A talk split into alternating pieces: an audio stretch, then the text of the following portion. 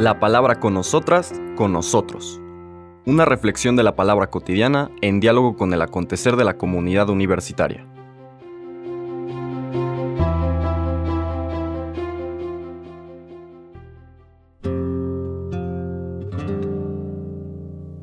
Hola, buenos días. Bienvenidas, bienvenidos a la palabra con nosotras, con nosotros. Hoy, viernes 2 de febrero, la liturgia nos propone una fiesta particular, que es la fiesta de la presentación del Señor en el templo. Y es por eso que la lectura del Evangelio nos, nos lleva a dejar atrás el relato de Marcos que nos ha acompañado los cuatro días anteriores y nos vamos al Evangelio de Lucas donde encontramos precisamente esta escena. Es el capítulo 2 de ese Evangelio, los versículos del 22 al 40. Cuando llegó el día de su purificación, de acuerdo con la ley de Moisés, llevaron al niño a Jerusalén para presentárselo al Señor como manda la ley del Señor. Todo primogénito varón será consagrado al Señor. Y además ofrecieron el sacrificio que manda la ley del Señor, un par de tórtolas o dos pichones. Había en Jerusalén un hombre llamado Simeón, hombre honrado y piadoso que esperaba la liberación de Israel y se guiaba por el Espíritu Santo. Le había comunicado el Espíritu Santo que no moriría sin antes haber visto al Mesías del Señor. Conducido por el mismo Espíritu, se dirigió al templo. Cuando los padres introducían al niño Jesús para cumplir con él lo mandado en la ley, Simeón lo tomó en brazos y bendijo a Dios diciendo, Ahora, Señor, según tu palabra, puedes dejar que tu sirviente muera en paz, porque mis ojos han visto a tu salvación que has dispuesto ante todos los pueblos, como luz para iluminar a los paganos y como gloria de tu pueblo Israel. El padre y la madre estaban admirados de lo que decía acerca del niño. Simeón los bendijo y dijo a María la madre, Mira, este niño está colocado de modo que todos en Israel o caigan o se levanten. Será signo de contradicción y así se manifestarán claramente los pensamientos de todos. En cuanto a ti, una espada te atravesará el corazón. Estaba allí la profetisa Ana, hija de Fanuel, de la tribu de Aser.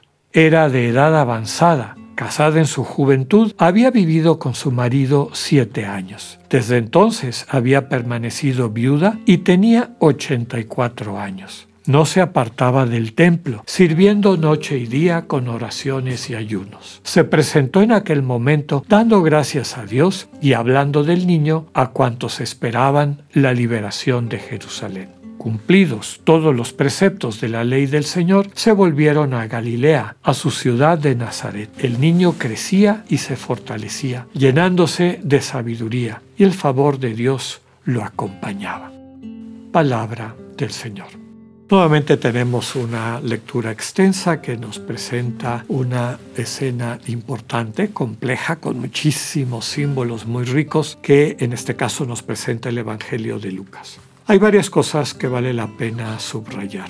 Esto es una secuencia, desde luego la secuencia del capítulo 2 que implica el nacimiento del niño con toda la maravilla, ¿verdad? De el niño que nace, los pastores que son invitados, es decir, estas personas que antes estaban en el margen porque no podían ni siquiera acercarse a la parte central del templo de Jerusalén porque eran impuros, su contacto permanente con los animales les incapacitaba para ser de los elegidos, permitidos para acercarse al lugar del encuentro con Dios, son los primeros que Dios invita. Después el nacimiento del niño, nos dice en el versículo 21 que al octavo día, primera de las leyes propias del pueblo de Israel, el niño es circuncidado, es decir, entra a la alianza del pueblo de Israel, que es el momento cuando el niño recibe el nombre, un nombre que también comentamos, implica la vocación, la identidad del sentido. El niño recibe el nombre que el ángel había revelado, Yahoshua, Yahvé salva,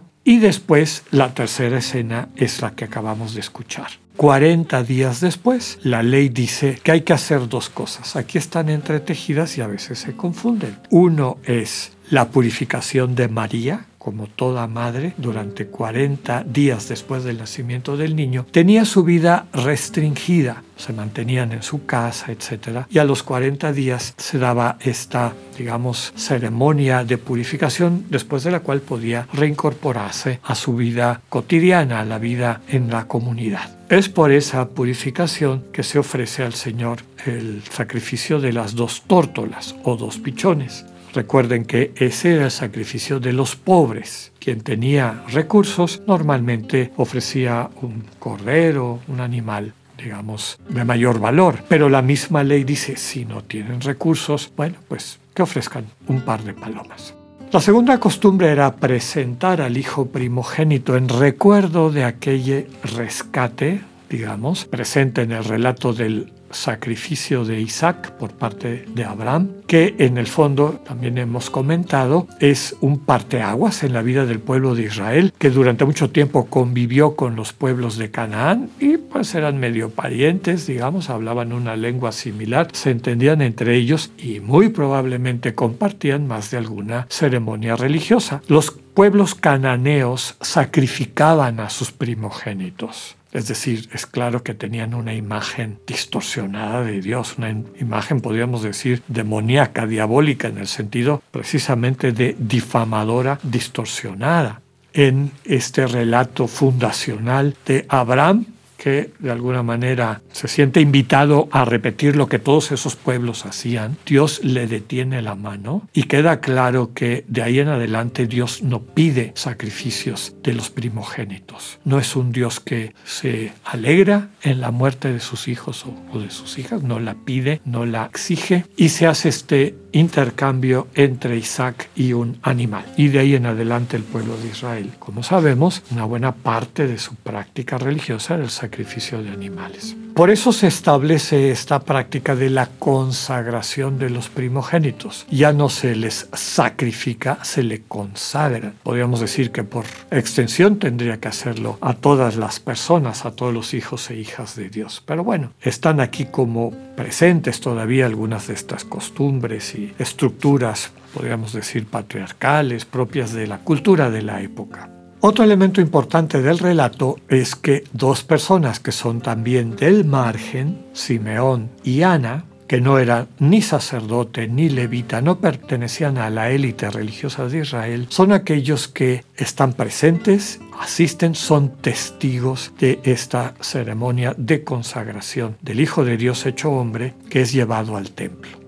El relato de Simeón subraya que él, movido por el Espíritu Santo, aparece tres veces el Espíritu, se dejaba guiar por el Espíritu, el Espíritu le había comunicado que iba a conocer al Mesías antes de morir, el Espíritu lo lleva al templo. Simeón, este hombre de fe, aunque de vida sencilla, sabe reconocer precisamente por su docilidad al Espíritu la presencia del Dios vivo en un niño que está en manos de una familia pobre, porque eso ya nos lo dijo con el tipo de sacrificio que presenta. Precisamente el cántico de Simeón subraya que este niño va a ser una especie de catalizador para que se manifieste lo que realmente hay en el corazón de la gente, inclusive de aquellos que dicen servir a Dios y que se la dan de perfectos o cercanos. Abrirse o no al reino de Dios, a esta relación de intimidad con Dios desde el amor que se traduce en un en una vida, en una predicación, en un servicio desde el amor, finalmente es lo que nos permite entender quién está en comunión con Dios y quién no, independientemente de su práctica ritual o cultural. Lo mismo es Ana, esta mujer sencilla que reconoce la presencia del Dios que viene a salvarnos en este niño que pertenece a una familia pobre.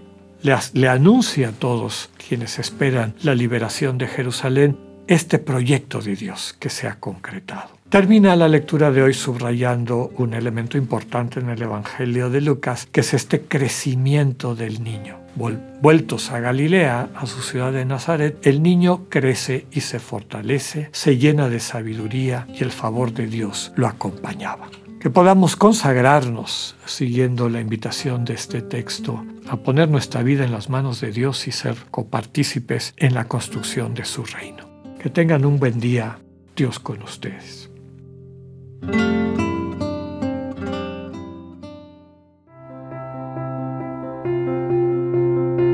Acabamos de escuchar el mensaje del Padre Alexander Satirka.